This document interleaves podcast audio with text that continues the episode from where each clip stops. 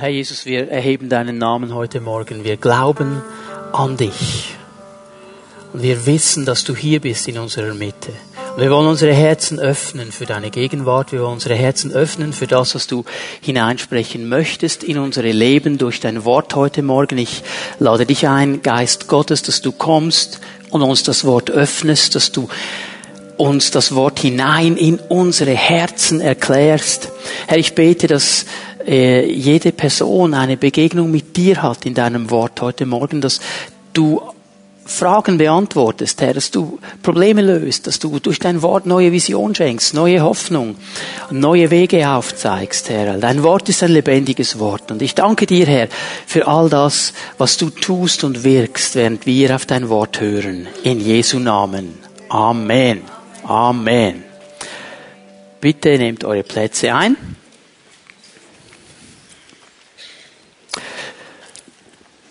Ich bin begeistert über diese Möglichkeit, die mit dem Livestreaming in unseren Händen ist.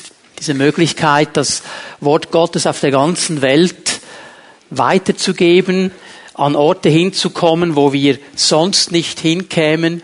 Ich bin begeistert auch darüber, dass wir äh, jeden Sonntag eine virtuelle Gemeinde mit uns haben. Also es gibt diese natürliche Gemeinde, die kann ich hier sehen, aber ähm, offensichtlich haben wir eine virtuelle Gemeinde von bis zu 200 Personen jeden Sonntag, die mithören, die ein Stück weit dabei sind und das ist für mich etwas ganz Neues. Ich muss mich da umgewöhnen. Ich kenne die natürliche Gemeinde, aber jetzt virtuelle Gemeinde. Das sind ganz neue Fragen, die man sich dann stellen muss. Wie sieht ein virtueller Gemeindeleiter aus und so weiter. All diese Dinge. Aber es ist eine ganz, ganz große Chance und ich möchte euch einfach mit hineinnehmen auch in dieses Denken, dass wir es nicht vergessen, dass neben den Leuten, die wir hier sehen, noch 200 Leute, bis zu 200 Leute dabei sind, die wir nicht sehen, die aber mithören und genauso auch Segen von Gott empfangen können. Und wir beten dafür, dass es noch viel mehr werden. Ich weiß von äh, drei Leuten in Italien, die schon jeden Sonntag die Predigt auf Italienisch, in italienischer Übersetzung hören. Und das ist ja das ganz große Ziel auch, dass wir dann äh, Gemeinden und Christen in diesen verschiedenen europäischen Ländern auch dienen können mit diesen Livestreams. So, bin froh, wenn ihr weiter betet und dass der Herr hier einfach die Türen öffnet. Ich habe noch eine Ankündigung zu unserem Terminkalender in der nächsten Woche. Es ist ja so, dass wir uns sehr große Mühe geben und versuchen, alle Eventualitäten in unserem Jahreskalender irgendwo mit einzubeziehen, dass die Daten, die wir dann rausgeben, so auch stimmen. Wir haben hier aber trotzdem eine Datumsänderung, weil oft gibt es Situationen, wo von außen her noch Dinge dazukommen, die wir nicht steuern können, von denen wir vielleicht wenig gewusst haben, die stehen dann plötzlich plötzlich da und dann musst du da auch noch hin und da auch noch hin. Und wir haben gemerkt, dass gerade in der nächsten Woche oder in den nächsten Wochen wieder so eine Kumulation von verschiedenen äh, Terminen auch von außerhalb kommt. Und darum haben wir uns entschieden, die Meet God Celebration am nächsten Sonntag abzusagen. Ein Grund dafür ist ja, dass wir dann gleich zwei Wochen später die ähm, Reco haben, wo wir jeden Abend von Donnerstag bis Sonntag dann so eine Meet God Celebration haben. Und eben wegen dieser vielen Termine haben wir uns entschieden, das so zu machen. Ich bitte euch um Entschuldigung für die, die das schon eingeplant haben. Und ich bitte auch für euer Verständnis. Wir versuchen das so gut wie möglich zu handeln. Aber manchmal gibt es diese Kumulationen und da muss man dann ein bisschen flexibel sein. Gib mir aber einen guten Link zu meiner Predigt. Gott wäre das nicht passiert. Er weiß nämlich alles und hat alles eingeplant und kennt alle Kumulationen. Wir sind ja dran in einer Predigtserie, die wir am letzten Sonntag begonnen haben. Die große Frage, wie gut kennst du Gott? Wir haben letzten Sonntag darüber gesprochen, dass Gott allwissend ist, dass er alles weiß, dass es nichts gibt, was sich seinem Wissen entzieht. Und ich möchte hier eine Fortsetzung machen heute Morgen und werde darüber sprechen, dass Gott nicht nur allwissend ist, sondern eben auch allgegenwärtig. Er ist überall zur gleichen Zeit da. Wenn wir eine Umfrage machen würden zum Thema, wo ist Gott? Gehen auf die Straße, fragen die Leute, wo ist Gott? Was würden wohl für Antworten kommen? Wo ist Gott? Einige würden wahrscheinlich sagen, ja, im Himmel. Das ist so die äh, normale Schweizer Antwort, sage ich jetzt mal. Gott ist im Himmel, das hat man so gehört von klein auf. Wenn wir jemanden treffen, der ein bisschen besser Bescheid weiß, der vielleicht auch eine persönliche Beziehung hat, der würde dann sagen so à la Sonntagsschule, ja, der wohnt in meinem Herzelein. Da habe ich ihn mal reingelassen, er wohnt im Herz. Da gibt es natürlich eine Antwort, die würde sagen, ja, in der Kirche, ist ja ein Gotteshaus, ist ja klar, dass er da drin wohnt, oder? Und ähm, ja, das sind so Antworten, aber was sagt das Wort Gottes?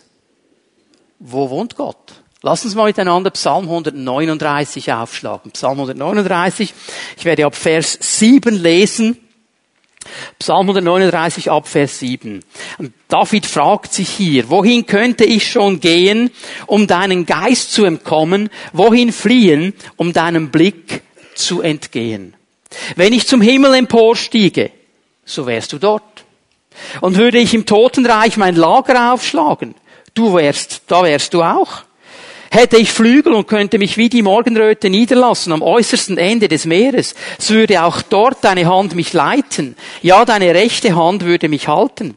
Und spräche ich, nur noch Finsternis soll mich umgeben und der helle Tag um mich her soll sich verwandeln in tiefste Nacht, dann wäre selbst die Finsternis nicht finster für dich. Die Nacht würde leuchten wie der Tag.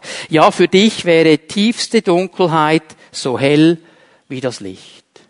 Mit anderen Worten, Gott ist überall und er ist schon da, wenn ich ankomme.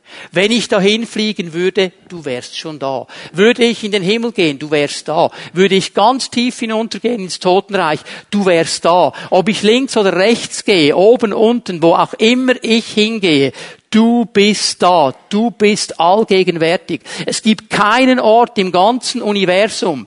Und ich spreche hier vom Universum, das Gott geschaffen hat. Nicht von dem, was wir Menschen schon erkannt haben. Man weiß ja, dass wir vieles noch gar noch nicht erkannt haben. Gott ist einfach überall. Er ist überall. Ich gebe euch noch ein Wort aus Jeremia 23, Vers 24. Fülle ich nicht den Himmel und die Erde, spricht der Herr. Der Herr ist überall. Aber hier muss ich eine wichtige Einschränkung machen. Gott hat gesagt, dass er überall ist. Die Bibel sagt nie, dass er in allem ist. Das ist Pantheismus. Es gibt Leute, die haben das Gefühl, Gott ist in allem. Das sind eben dann die, die die Steine umarmen und die äh, äh, Gräser streicheln und was man sonst noch alles machen kann. Gott ist in allem. Das ist Pantheismus. Das sagt die Bibel nie. Die Bibel sagt, Gott ist überall, aber er ist nicht in allem. Also stell dir mal vor, du kannst ja nichts mehr essen, wenn du einen Salat isst, isst du Gott. Gott ist ja in allem, oder? Das ist ja ein riesen Durcheinander, den die Leute hier machen. Gott ist nicht in allem. Wir dürfen nicht den Schöpfer mit seiner Schöpfung gleichsetzen. Gott hat geschaffen, die Schöpfung existiert und sie wird erhalten durch ihn. Aber er ist nicht überall in der Schöpfung drin. Gott ist allgegenwärtig, das heißt, er ist immer zu jedem Zeitpunkt überall, an jedem Ort.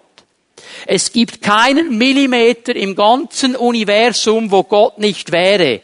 Er ist da.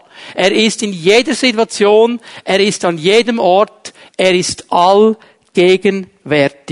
Er ist der Herr, der allgegenwärtig ist. Ich gebe euch noch eine Aussage aus Apostelgeschichte 17, Vers 28. Auch im Neuen Testament ist dieser Gedanke ganz klar. In ihm leben wir, bestehen wir und sind wir. In ihm leben wir, bestehen wir und sind wir. Ohne Gott würde kein Wesen existieren. Niemand und nichts würde existieren ohne Gott.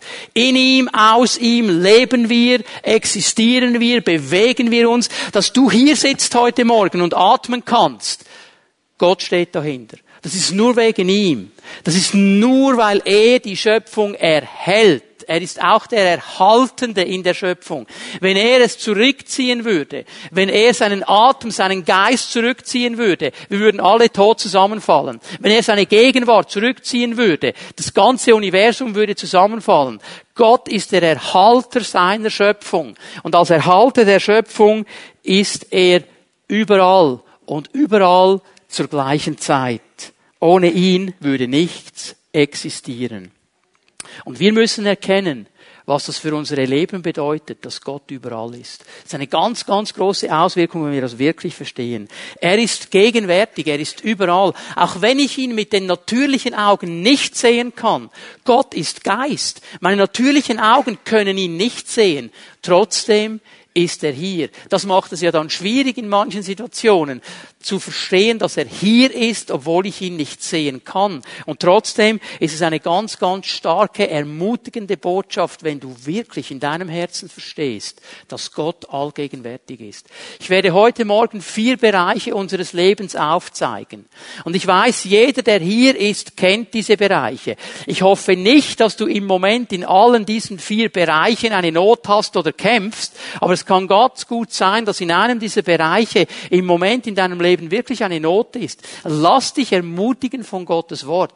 Lass dir von Gott her diese Zusage schenken. Ich bin da in jeder Situation. Ich weiß, um was es geht. Ich bin nicht nur allwissend, ich bin auch allgegenwärtig. Ich bin da. Lass uns diese vier verschiedenen Bereiche anschauen. Gott ist bei mir in meiner Einsamkeit.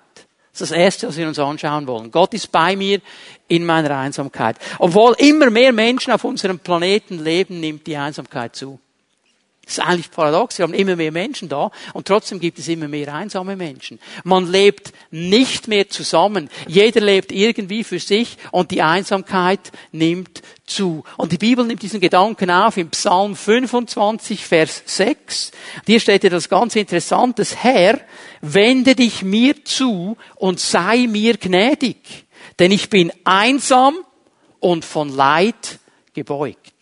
Der Psalmist sagt, ich bin einsam und weil ich einsam bin, ist auch Leid in meinem Leben. Weil Gott hat uns nicht geschaffen, einsam zu sein. Und da, wo wir nicht in dem sind, wo Gott uns haben möchte, da kommt Leid, da kommt Hoffnungslosigkeit, da kommen all diese Auswirkungen. Aber eines hat der Psalmist verstanden. Die Quelle, zu der ich gehen muss, ist Gott.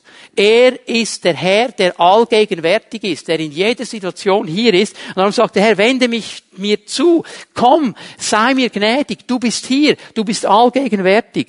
Einsamkeit finden wir in so vielen Facetten in unserer Gesellschaft. Vielleicht stirbt ein Ehepartner. Vielleicht stirbt ein groß, ein guter Freund, der an deiner Seite war. Und du spürst diese Einsamkeit. Du spürst dich alleine. Da gibt es Geschäftsleute, die reisen in der Welt herum. Sie haben den ganzen Tag irgendwelche Meetings, wo es um Millionenbeträge geht. Und dann gehen sie in ihr Hotelzimmer hinein, sind alleine und sind total einsam, obwohl sie mitten unter anderen Menschen sind. Ich erinnere mich an einen der vielen Indien-Einsätze, die wir gemacht haben als Gemeinde, das war der schlimmste für mich, der schlimmste, den ich je mitgemacht habe. Nicht wegen den Leuten, die dabei waren, die waren alle ganz nett, auch nicht wegen irgendwelchen Umständen, die von außen kamen. Der Punkt war ganz einfach der, es ging mit der Anzahl Leute nicht auf und ich bekam ein Einzelzimmer. Meine Frau konnte nicht mitkommen und ich war in diesem Einzelzimmer. Ich habe den ganzen Tag gedient, ich habe gepredigt, ich war immer mit Leuten zusammen, da kam ich ins Zimmer und die Einsamkeit hat mich erschlagen. Und ich habe nicht irgendwie den Weg gefunden, mit jemandem darüber zu sprechen. Gott war da, hat mir geholfen, aber ich war so froh, als ich wieder nach Hause konnte. Weil ich fühlte mich einfach alleine und einsam. Und in diesem Moment kam Gott immer wieder und hat mich ermutigt, hat mich so von Tag zu Tag durchgehangen, bis ich wieder heimfliegen konnte. Ich habe das erlebt. Einsamkeit. Du kommst in eine neue Schule, du kennst niemanden, vielleicht fängst du äh, äh die Lehre an, niemand kennst du. Hey, Einsamkeit. denkst, boah, ich bin total alleine. Gott ist da. Und dass du Einsamkeit gibt es auch in einer Ehe wenn dann gewisse Dinge sich mal eingespielt haben und dann hocken beide da man spricht nicht mehr miteinander und du bist verheiratet und trotzdem einsam, weil keine Kommunikation da ist, weil nichts mehr da ist. Und die Singles, die schauen dich an und sagen, oh, der hat ja Glück, der ist verheiratet, dabei bist du einsamer als sie. Das ist kein Garant, auch wenn wir in dem sind, dass Gott das Gott gegeben hat, um Gemeinschaft zu leben, dass wir nicht einsam sind. Gott hat die ganze Schöpfung angeschaut. Er hat alles angeschaut. Es ist eigentlich gut, nur eine Sache ist nicht gut. 1. Mose 2. Es ist nicht gut, dass der Mensch alleine ist. Dem muss sich jemand an die Seite stellen. Wenn er alleine ist, kommt es nicht gut. Wir sind nicht geschaffen für die Einsamkeit. Und trotzdem erleben so viele Menschen diese Einsamkeit. Und hier drin kommt der Herr und er sagt, ich bin allgegenwärtig. Ich gebe euch hier ein paar Bibelstellen. Hebräer 13, Vers Vers 5. Gott selbst hat versprochen, ich werde dich nie vergessen und dich niemals im Stich lassen. So gehört, was das Wort Gottes sagt. Ich werde dich nie vergessen. Nie heißt nie. Es gibt nie eine Sekunde, wo Gott dich vergessen würde. Du wirst nie einsam sein, wenn du an diese Quelle gehst. Du darfst immer zu ihm kommen. Er wird dich nie vergessen. Er wird dich nie im Stich lassen. Er wird dich nie alleine lassen. Egal wo du bist, egal wo du dich befindest. Er wird immer kommen und er wird immer an unserer Seite stehen. Er ist der allgegenwärtige Herr und er möchte an deiner Seite sein. Er nennt uns in Johannes 15, Vers 15 seine Freunde. Er ist unser Freund. Er kümmert sich um uns. Er möchte hineinkommen in dein Leben, da wo Einsamkeit ist, da wo du dein Herz nicht geöffnet hast, wo du mit niemandem darüber gesprochen hast, mit ihm kannst du darüber sprechen. Er versteht dich und er möchte da hineinkommen und er möchte deine Einsamkeit auffüllen. Er möchte dieses Loch, das nur er füllen kann, füllen mit seiner Gegenwart, mit seinem Leben, damit du wieder neue Hoffnung bekommen kannst, damit du nicht im Leid gebückt bist, sondern leben kannst als ein Mensch, der weiß, mein Herr ist allgegenwärtig. Er ist immer da. Er ist immer bei mir. Er steht an meiner Seite. Er ist mein Freund und mit ihm kann ich jede Situation packen und mit ihm kann ich jede Hürde nehmen. Er ist der Herr. Das ist seine Verheißung an dich und an mich. Und schau, darum ist es für uns so wichtig, dass wir als Gemeinde versuchen, einen Rahmen zu schenken, wo Gemeinschaft möglich ist. Und darum haben wir diese Hauszellen. Und ich bin mir bewusst, du kannst in einer Hauszelle sein und trotzdem einsam sein. Aber wenn wir lernen, unsere Herzen zu öffnen, dann haben wir hier ein Bachbett. So wie ich die Hauszelle sehe. Die Hauszelle an und für sich ist wie ein Gefäß, ist wie ein Bachbett. Das wird alleine noch keinen Unterschied machen. Wie wir es aber füllen, das macht den Unterschied. Und bitte, vielleicht musst du dich ein bisschen an der eigenen Nase nehmen. Es müssten doch alle merken, dass ich einsam bin. Aber wenn du einen riesen Smile auf der Nase hast und so tust, als wäre alles in Ordnung und ich und der Heiland alles cool, dann denken alle, dem geht's besser als mir. Wieso merkt er nicht, dass mir mies geht? Wir müssen lernen, transparent zu sein. Und wir müssen eines verstehen, liebe Geschwister, wir sind geschaffen für Gemeinschaft, wir sind geschaffen für Beziehung, wir sind nicht geschaffen für die Einsamkeit. Aber Beziehung und Gemeinschaft hat immer eine große Gefahr, sie kann verletzen. Da, wo wir uns öffnen, weil die Personen, mit denen wir zusammen unterwegs sind, das sind Menschen und die sind nicht perfekt. Keiner hier drin ist perfekt. Kannst bei mir anfangen und bis ganz nach hinten zum Ordner gehen. Keiner ist perfekt. Keiner. Wir machen alle Fehler. Und da kann es zu Verletzungen kommen. Da kann es zu Missverständnissen kommen. Aber hör mal, darum musst du nicht von Menschen irgendetwas erwarten, sondern primär mal von Gott. Der Psalmist im Psalm 25 hat nicht gesagt, jemand sollte sich mir zudrehen. Er sagt, Herr, wende du du dich mir zu, komm du, komm du. Denn wenn du kommst, dann wirst du mein Herz erfüllen mit deiner Gegenwart und mit deiner Gnade und ich werde nicht alleine sein. Gott ist uns neu in unserer Einsamkeit.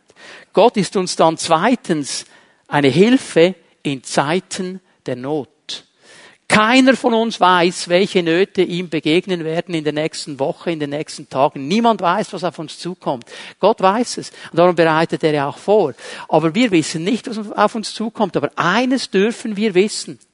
Weil Gott alles weiß und weil Gott allgegenwärtig sind, werden wir in diesen Zeiten der Not eine starke Hilfe haben. Ich gebe euch hier ein ganz bekanntes Bibelwort, Jesaja 43, Vers 1. Und nun, so spricht der Herr, dein Schöpfer, Jakob, und der dich gebildet hat, Israel, fürchte dich nicht, denn ich habe dich erlöst, ich habe dich bei deinem Namen gerufen, du gehörst mir. Jetzt sagt vielleicht jemand, ja, aber hey, das geht doch an Israel, das ist doch nicht für uns, das ist genauso für uns, wie es für Israel ist. Warum? Ich habe dich geschaffen. Gott hat jeden von uns geschaffen. Ich habe dich erlöst. Ich bin erlöst vom Herrn. Ich gehe auch in diese Kategorie hinein. Ich bin erlöst von ihm. Ich bin geschaffen von ihm. Ich bin erlöst von ihm. Und noch etwas, das hier drin steht, ist geschehen. Er hat meinen Namen gerufen. Ich habe dich bei deinem Namen gerufen. Und das hat er mit jedem Einzelnen von uns gemacht. Weißt du, das gefällt mir an Gott. Der sagt nicht, hey, du da, du da hinten, du da, komm du mal.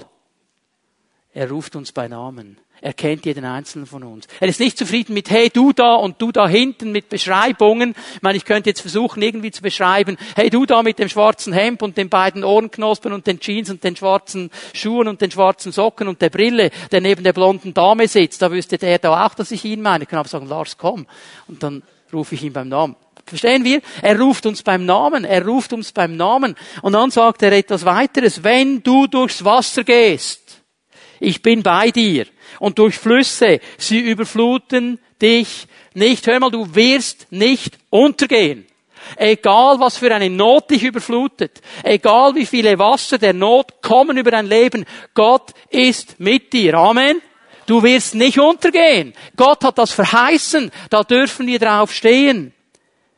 Wenn du durch Feuer schreitest, wirst du nicht verbrannt und die Flamme versenkt dich nicht. Egal was für ein Feuer der Prüfung kommt, egal was du erlebst an feurigen Umständen, du wirst nicht verbrennen, weil der Herr da ist. Ich muss an diese drei Teenager denken im Alten Testament. Shadrach und Abednego, die sich geweigert haben, in den Götzendienst hineinzugehen, die sich geweigert haben, vor dieser Götzenstatue niederzufallen. Stell dir mal das Bild vor, da ist dieses Riesenfeld, alle Leute stehen da und alle Leute haben gehört, bei Todesstrafe, wenn ihr die Musik hört, alle auf die Knie und ihr betet diesen Götzen an. Und die Musik fängt an zu erklingen, alle auf die Knie, nur drei Teenager bleiben stehen, nur diese drei auf dem ganzen Feld. Und der König, der wird absolut sauer. Und er ruft sie. Und er sagt, wisst ihr nicht, dass ich euch töten kann, dass ich euch in diesen Feuerofen werfen kann? Und diese drei sagen etwas ganz Interessantes. Sie sagen, unser Gott kann uns aus diesem Feuer retten. Das ist kein Problem für unser Gott. Aber ob er das tut oder nicht, ist uns völlig egal. Wir werden keinen Götzen anbeten. Und der König dreht durch. Und er sagt, heizt diesen Ofen siebenmal heißer an, als dass er schon brennt. Und dann werft sie da hinein. Und die Soldaten, die sie bringen und in den Ofen hineinwerfen, die verbrennen vor dem Ofen, so heiß ist es. Und die drei fallen hinein. Und der König traut seinen Augen nicht. Der schaut und sagt, hey, hallo? Da gehen vier Männer herum im Feuer, die laufen herum im Feuer. Wir haben doch nur drei reingeworfen. Jetzt sind vier drin und einer sieht aus wie ein Gottessohn. Ja, das war der Gottessohn. Das war Jesus, der gekommen ist und er holt sie da raus. Und weißt du, was interessant ist? Die Fesseln, die sie gefangen haben, die sind verbrannt und sonst hat nicht mal das Kleid von Rauch gestunken nicht, der kam da, ich riech nicht, ich riech nicht mal Rauch. Was ist hier los? Gott ist größer. Amen. Und er ist da auch in deinem Feuerofen. Gib nicht auf. Geh vorwärts. Warum kann ich das so proklamieren? Weil in Vers 3 steht, denn ich, der Herr, bin dein Gott der Heilige Israels, dein Retter. Das hat nicht ein Mensch gesagt, das hat Gott gesagt. Egal welche Not das du hast. Und manchmal kommen Menschen in eine Not, Silas hat es erwähnt, wir haben Gaben bekommen, wir haben Talente bekommen, vielleicht hat Gott dir eine Berufung geschenkt, vielleicht hat Gott dir irgendeine Aufgabe gegeben und dir geht es wie Mose. Und du hast Angst vor dieser Aufgabe. Ich meine, Mose kommt da zu diesem brennenden Busch und er sieht, okay, der Busch, der brennt, aber er verbrennt nicht. Er kommt herzu, er hört die Stimme Gottes es ist ein heiliger Boden, Schuhe ausziehen. er macht das, geht dahin und Gott gibt ihm diesen Auftrag. Sagt Mose, du wirst mein Volk aus Ägypten holen. Und er bekommt die nackte Panik. Der Mann bekommt die nackte Panik. Und er fängt an zu erklären, warum das, das nicht geht. Und er hat 1500 Fragen. Und Gott hat eine ganz einfache Antwort. Ich werde mit dir sein. Ich werde mit dir sein. Mose, kein Problem. Ich werde mit dir sein. Was ist interessant? Er sagt nicht, ich gebe dir eine spezielle Salbung. Ich gebe dir eine spezielle Begabung. Ich gebe dir das. Ich sagt einfach, ich komme mit. Mose, easy. Ich bin dabei. Egal was kommt, egal welche Not, ich bin dabei. Ich bin da. Du wirst nicht alleine sein. Und weil du nicht alleine bist, wirst du bestehen können. Meine Hilfe wird mit dir sein. Meine Liebe wird mit dir sein. Meine Kraft wird mit, mit, mit dir sein. Du bist nicht alleine. Psalm 16, Vers 8. Ich werde das biblisch einfach untermauern, damit wir diese Wahrheit verstehen. Ich habe den Herrn stets vor Augen, weil er mir zur Seite steht, werde ich nicht zu Fall kommen. Was David hier meint, ist nicht, dass er dauernd herumläuft wie Hans Guck in die Luft und irgendwie Gott sucht im Himmel oben. Was er verstanden hat, und das drückt er hier aus, ist, dass Gott gegenwärtig, allgegenwärtig ist, überall da, wo er ist.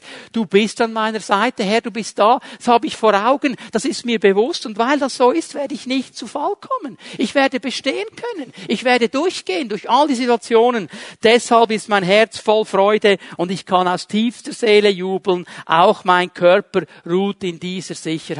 Der ganze David, und der hatte Zeiten der Not erlebt. Der hat viele Zeiten der Not erlebt. Aber in all diesen Situationen drin wusste er, der Herr ist bei mir, der Herr ist mit mir und ich kann bestehen. Und dann schreibt er diesen Psalm 23, einer der bekanntesten Psalmen, den es überhaupt gibt. Und er sagt im Vers 4, und wenn ich wandere im Tal der finsteren Todesschatten, dein Hirtenstab und dein Stock, sie werden mich trösten und sie werden mich leiten.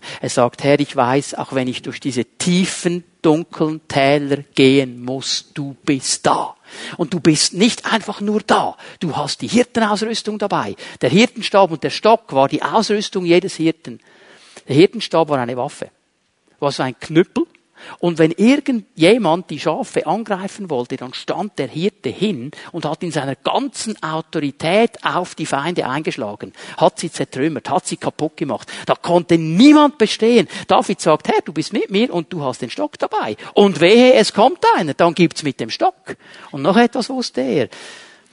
Der Hirtenstab war da, um zu führen, um zu leiten, um die Schafe an den richtigen Ort zu bringen. Manchmal war es so dunkel in diesen Tälern, dass man nichts gesehen hat. Und dann hat der Hirte mit seinem Hirtenstab an die Wand geklopft an die Felswand dieses Todestales und die Schafe wussten dadurch, dadurch, dadurch. Vielleicht siehst du nichts mehr vor lauter Umständen. Vielleicht ist die Not so groß im Moment, dass du nichts mehr siehst, aber du hörst. Der Herr geht voran, der geht voran, er ist da, er ist da, ich bin nicht alleine und du kannst durchziehen. Amen. Der Herr ist unsere Hilfe, egal was auf uns zukommt. Eine dritte Sache. Gott ist mein Ratgeber in Zeiten der Versuchung. Wenn ich in Versuchung bin, wenn ich in Prüfung bin, er ist mein Ratgeber. 1. Korinther 10, Vers 13. Diese Stelle haben wir ein paar Mal gesehen in den letzten Wochen. Ich sie noch einmal lesen hier. Die Prüfungen, denen ihr bisher ausgesetzt wart, sind nicht über ein für uns Menschen erträgliches Maß hinausgegangen. Und Gott ist treu, er wird euch auch in Zukunft in keine Prüfung geraten lassen, die eure Kraft übersteigt. Wenn er euren Glauben auf die Probe stellt, wird er euch auch einen Weg zeigen, auf dem ihr die Probe bestehen könnt. Ich möchte einige Punkte hier mal ein bisschen herausschälen. Und das erste macht uns vielleicht keine große Freude, ist aber eine biblische Wahrheit. Prüfung, Anfechtung, Versuchung sind etwas Normales im Leben eines Christen. Ist eine normale Sache. Das ist nicht ein Sonderzustand. Oh, ich habe irgendwie etwas falsch gemacht und darum kommt die Prüfung, die Versuchung, die Anfechtung. Die Prüfung hat die genau selbe Aufgabe wie die Prüfung in der Schule hat und an anderen Orten, um festzustellen, was ist überhaupt da.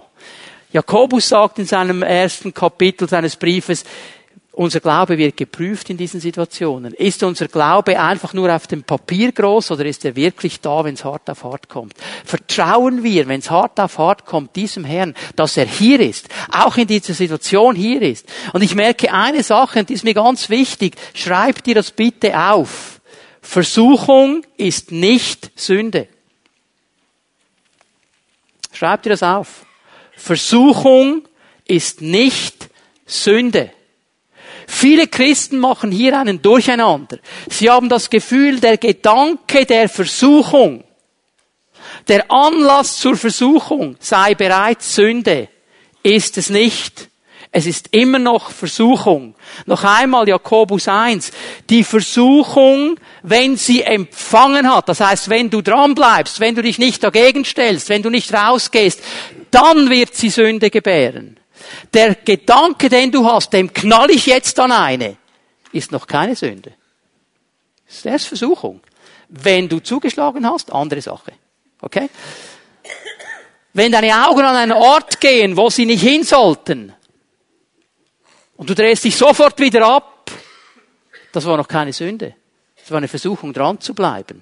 Aber du hast dich entschieden, auf die andere Seite zu gehen.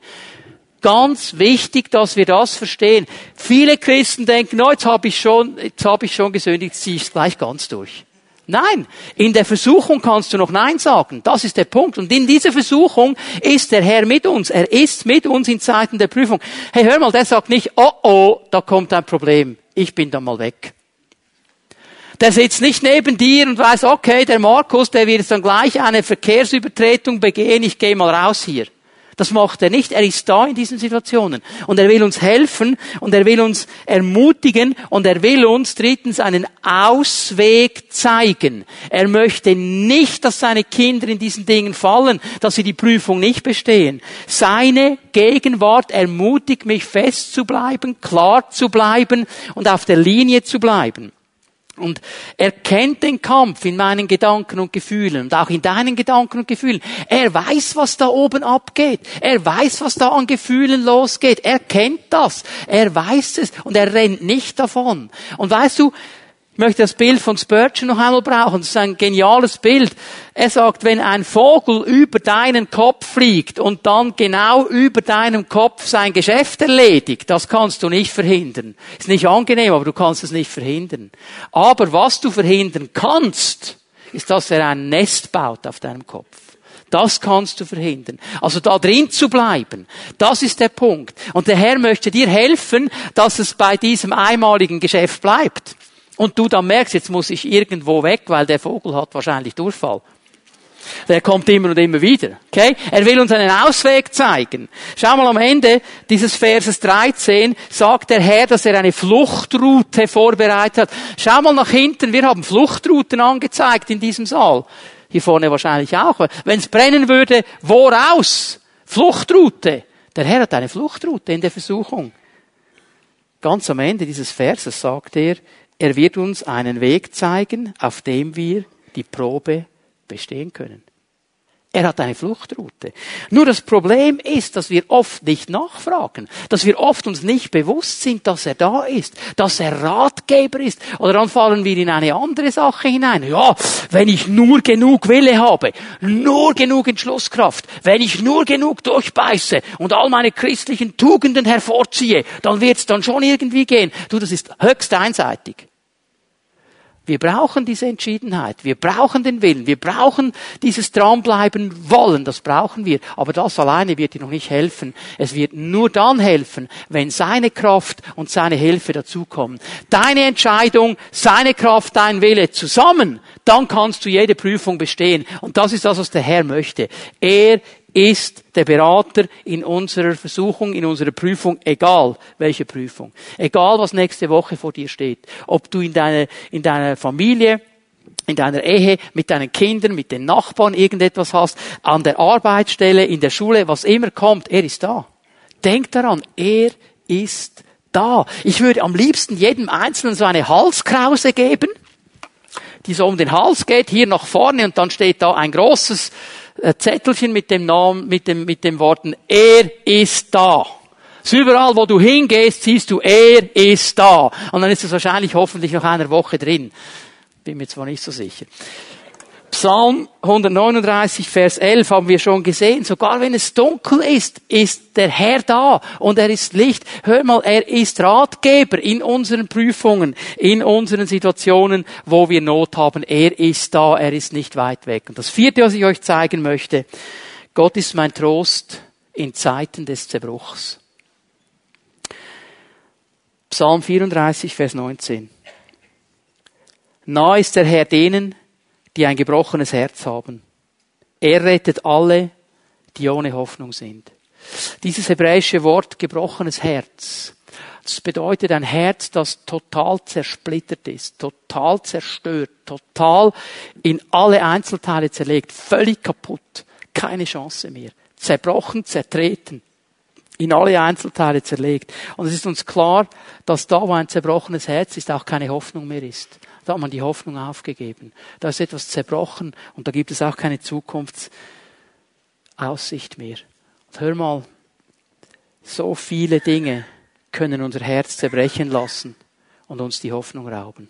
Und wir dürfen nicht denken, als Christen sind wir hier einfach ausgenommen. Wir erleben auch als Christen solche Dinge. Aber die gute Botschaft ist, Gott ist nahe diesen Menschen und er will heilen. Er ist da als der Herr, der alles weiß, der die Situation kennt. Er ist da als der Allgegenwärtige, er ist immer da. Und er ist auch da, der alle Kraft hat und heilen kann und wiederherstellen kann. Und darum geht es ihm auch heute Morgen, dass er da, wo etwas zerbrochen ist, in deinem Leben, in meinem Leben, dass er kommen darf und dass er es wiederherstellen darf.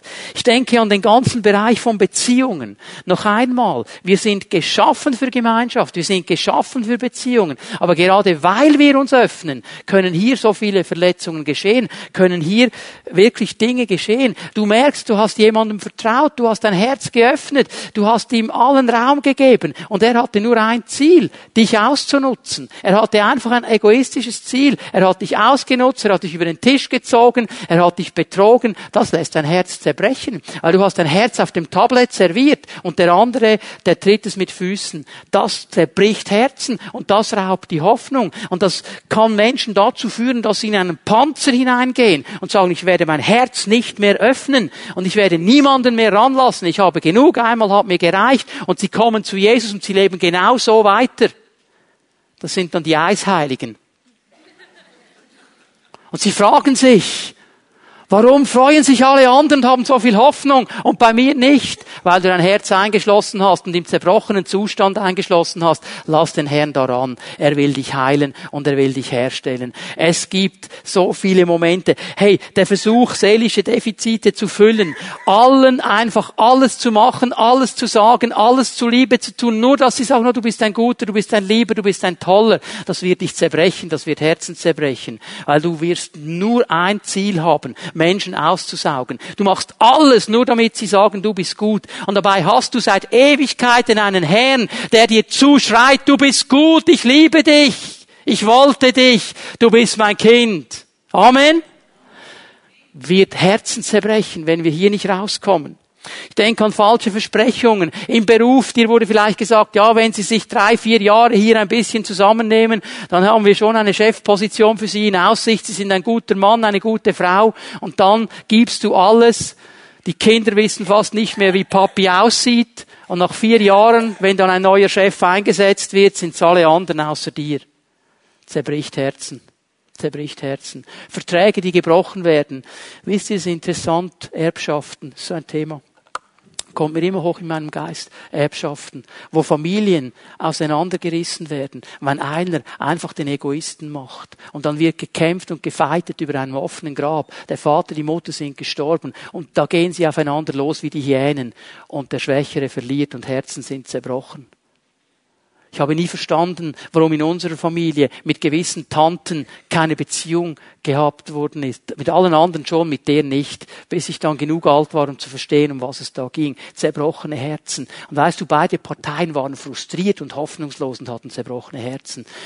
Ich bin froh, dass ich heute einen Herrn kenne, der genau da hineinkommen will, der genau da hineinkommt und der heilt. Und weißt du, was auch noch Herzen zerbricht?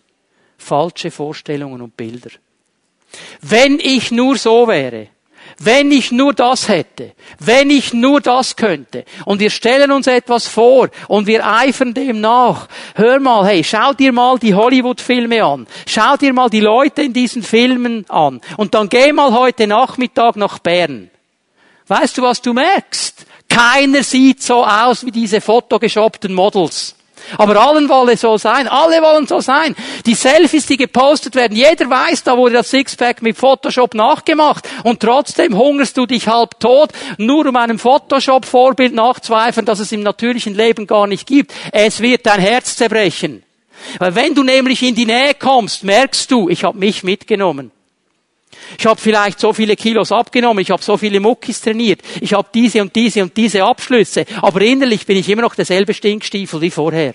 Es hat sich gar nichts verändert. Du nimmst dich selber immer mit, aber weißt du, was geschehen wird? Es wird das Herz zerbrechen, weil du nämlich das Gefühl hast, du bist der Dümmste und der Blödeste, weil alle Medien sagen dir, wenn du so aussiehst, wenn du das kannst, dann bist du King of the World.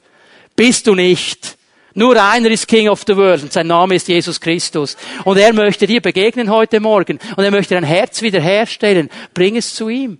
bring es zu ihm. Er ist noch nicht fertig mit dir. Ob du 70, 80 oder 90 bist oder ob du erst 15 ist, er ist nicht fertig mit dir. Er hat einen Plan und er will dich freisetzen. Gott kennt deine Not. Gott kennt deine Frustration. Gott kennt all diese Momente und er ist da und er möchte dir begegnen. Johannes 14 ist ein interessantes Kapitel. Es geht im ganzen Kapitel um einsame Herzen, um enttäuschte Herzen. Es geht nämlich um den Moment, wo Jesus seinen Jüngern sagt, ich werde gehen. Und das konnten die nicht einordnen. Euer Herz muss nicht bestürzt sein, sagt er ihnen. Ich werde gehen. Aber die können sich das nicht vorstellen. Aber Jesus, jetzt bist du endlich gekommen. Wir haben so lange gebetet für den Messias. Jetzt ist er da und jetzt will er wieder auschecken. Was ist hier eigentlich los? Und jetzt sagt er ihnen etwas ganz Interessantes. Der Vater wird euch an meiner Stelle einen anderen Helfer geben. Hier steht das griechische Wort Parakletos. Einen Tröster, einen Erbauer, einen Ermutiger, einen Visionär, einen, der Hoffnung gibt, einen, der führt, einen, der vorwärts bringt, ein Anwalt, ein Ratgeber. Ich will ihn euch geben und der wird für immer bei euch sein. Ich werde ihn darum bitten. Und das ist der Heilige Geist.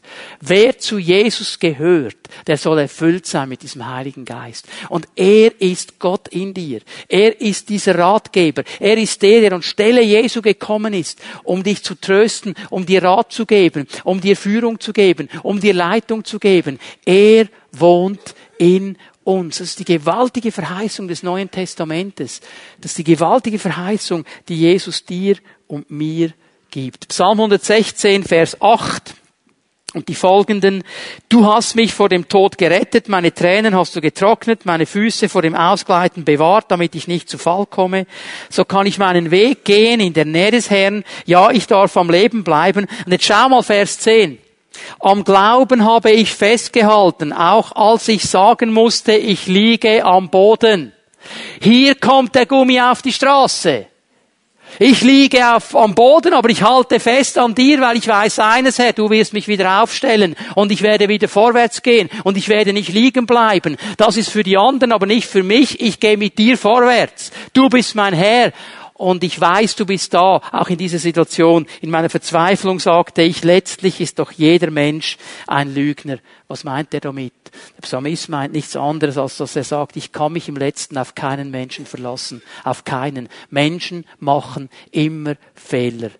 Jetzt denkst du mal einen Moment an den liebsten, besten, treuesten Menschen.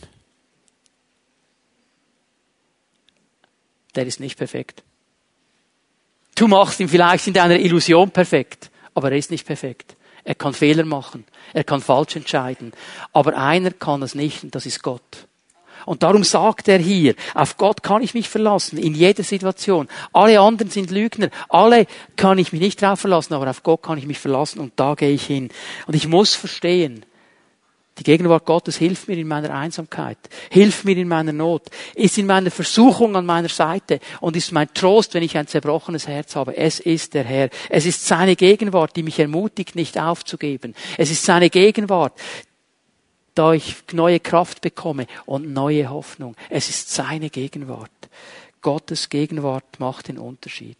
Ich möchte ganz kurz euch vier Schlüssel geben. Wie kann ich lernen, bewusst in der Gegenwart Gottes zu leben. Ich mach das ganz kurz und vielleicht denkst du, endlich, seit 20 Jahren warte ich darauf.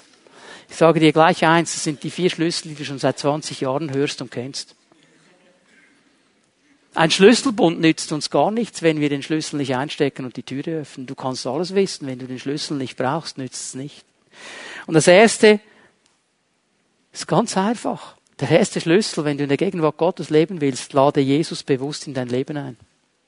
Lade Jesus bewusst in dein Leben ein. Nur durch Jesus kannst du in die Gegenwart Gottes kommen. Und ich spreche hier einmal davon, wenn du hier bist und du hast Jesus nie bewusst in dein Leben aufgenommen, du hast dein Herz nie geöffnet, nie gesagt, Jesus, du sollst der Herr meines Lebens sein, dann mach das heute Morgen. Das ist der erste Schritt, dass er in deinem Leben aktiv wird. Das ist der erste Schritt, dass er kommt. Aber auch die, die schon lange mit ihm unterwegs sind, Es ist immer wieder gut zu sagen, Herr, du bist immer noch der Herr meines Lebens. Ich lade dich ganz bewusst ein. Ich will ganz bewusst heute Morgen sagen, du bist der Herr meines Lebens. Führe und leite mich. Epheser 3, Vers 12.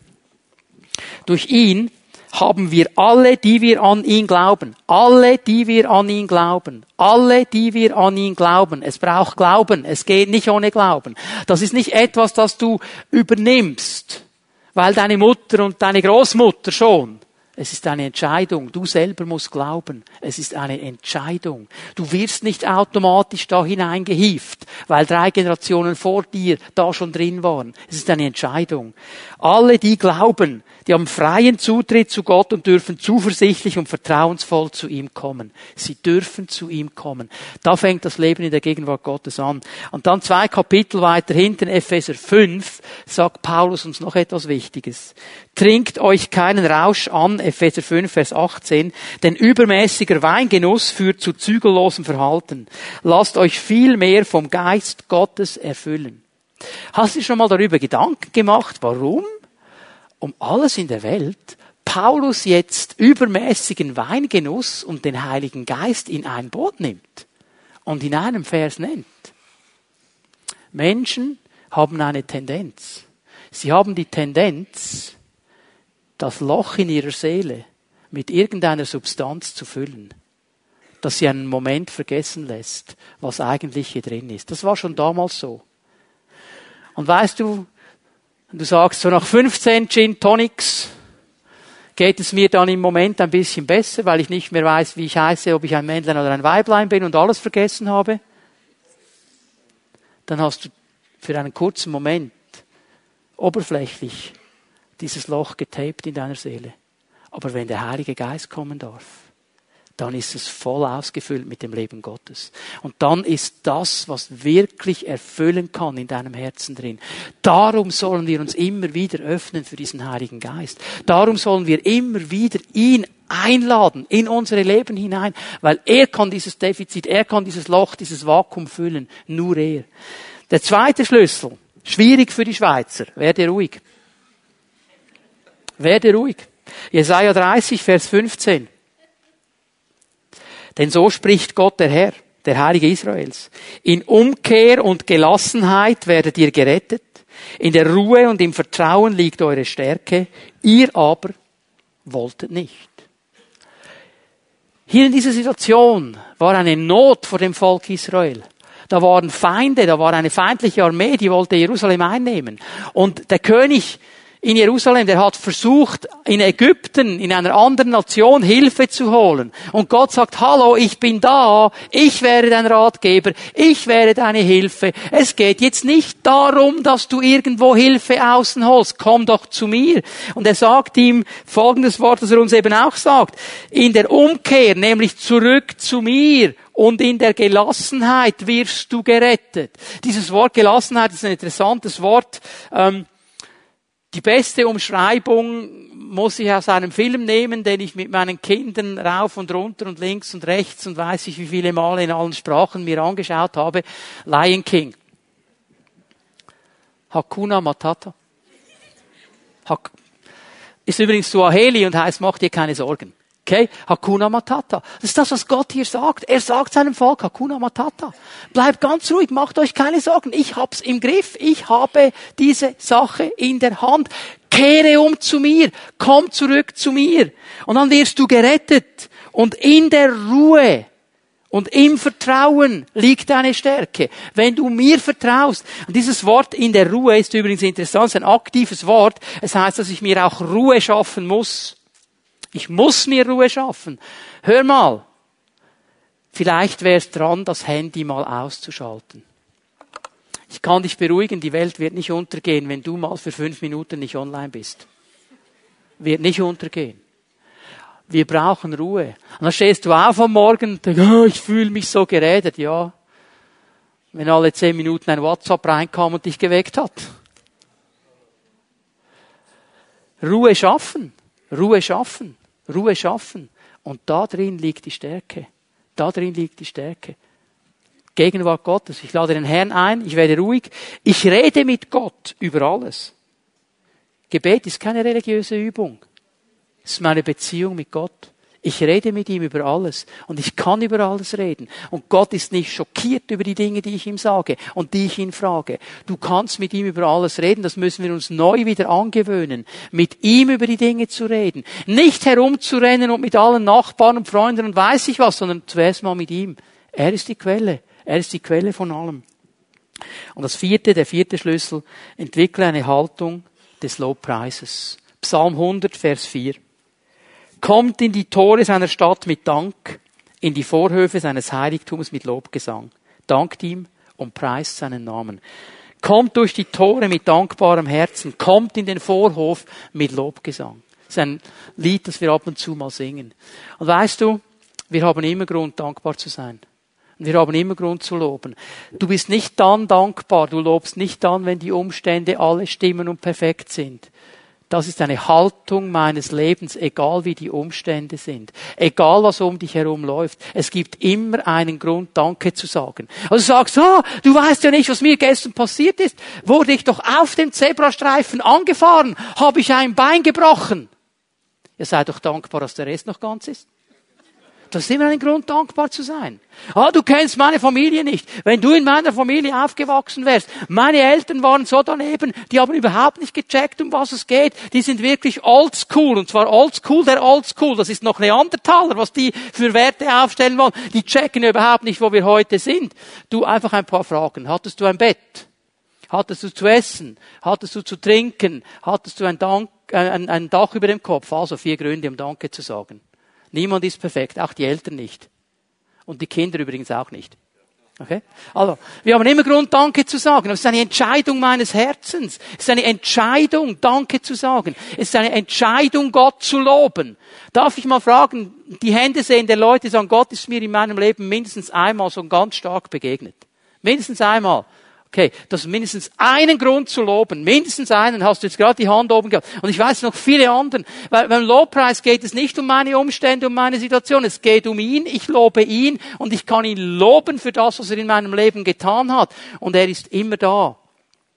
In der Gegenwart Gottes zu leben, ist die Herausforderung Gottes. Er ist da. Und er will dich freisetzen und er will dein Herz heilen und er will dein Ratgeber sein und er will deine Einsamkeit auflösen. Er ist Gott. Können wir aufstehen miteinander? Bitte, dass die Lobpreisgruppe nach vorne kommt. Wir wollen den Herrn noch einmal anbeten und preisen miteinander. Ich möchte dich einladen, dass wir uns für einen Moment ausrichten auf den Herrn. Lass uns nicht miteinander sprechen im Moment. Lass uns jeder für sich das Herz öffnen und uns ausrichten auf den Herrn. Und denk mal für einen Moment darüber nach. Was bedeutet die Allgegenwart Gottes in meinem Leben? Was bedeutet es, dass er, weil er allgegenwärtig ist, zu jedem Zeitpunkt an jedem Ort ist? Und zu jedem Zeitpunkt, das bedeutet Vergangenheit, Gegenwart und Zukunft. Gott denkt in einer Ewigkeit-Dimension. Das heißt, er war da in diesem Moment, wo dein Herz zerbrochen ist. Er war da in diesem Moment, wo Menschen dich ausgenutzt haben, wo du betrogen worden bist, wo du angelügt worden bist. Er war da, als diese Situation geschehen ist. Und er will heilen. Er will wiederherstellen. Er will das, was kaputt ist, wieder ganz machen, weil er Gott ist. Und er möchte das heute Morgen tun. Wir werden ihn anbeten, werden ihn preisen miteinander. Ich möchte bitten, dass sich die Zellenleiter, die hier sind, bereit machen, mit Menschen zu beten. Wir wollen ganz bewusst heute Morgen beten. Auch da, wo zerbrochene Herzen sind.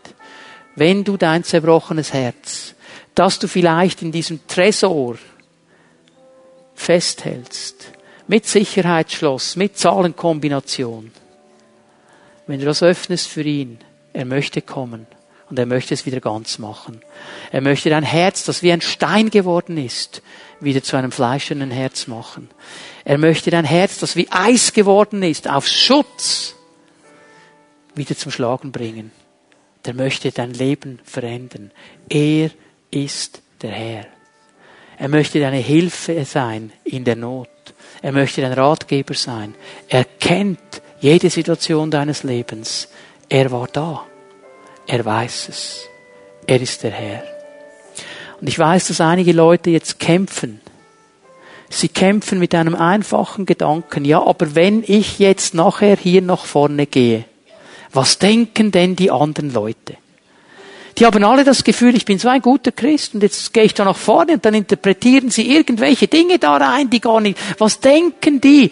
Hör mal, die Frage ist ganz einfach, ich verstehe dieses Denken, aber die Frage ist eine ganz einfache. Willst du gut dastehen vor den Menschen? Oder willst du vom Herrn abholen, was er für dich bereithält heute Morgen? Willst du mit deinem zerbrochenen Herzen ohne Hoffnung weitergehen und dafür denken alle, du bist ein toller Hecht? Oder möchtest du von Gott nehmen, was er bereithält für dich heute Morgen und dein Leben in eine neue Dimension starten? Gott ist hier. Er möchte begegnen. Er möchte dein Herz heilen. Er möchte dich freisetzen.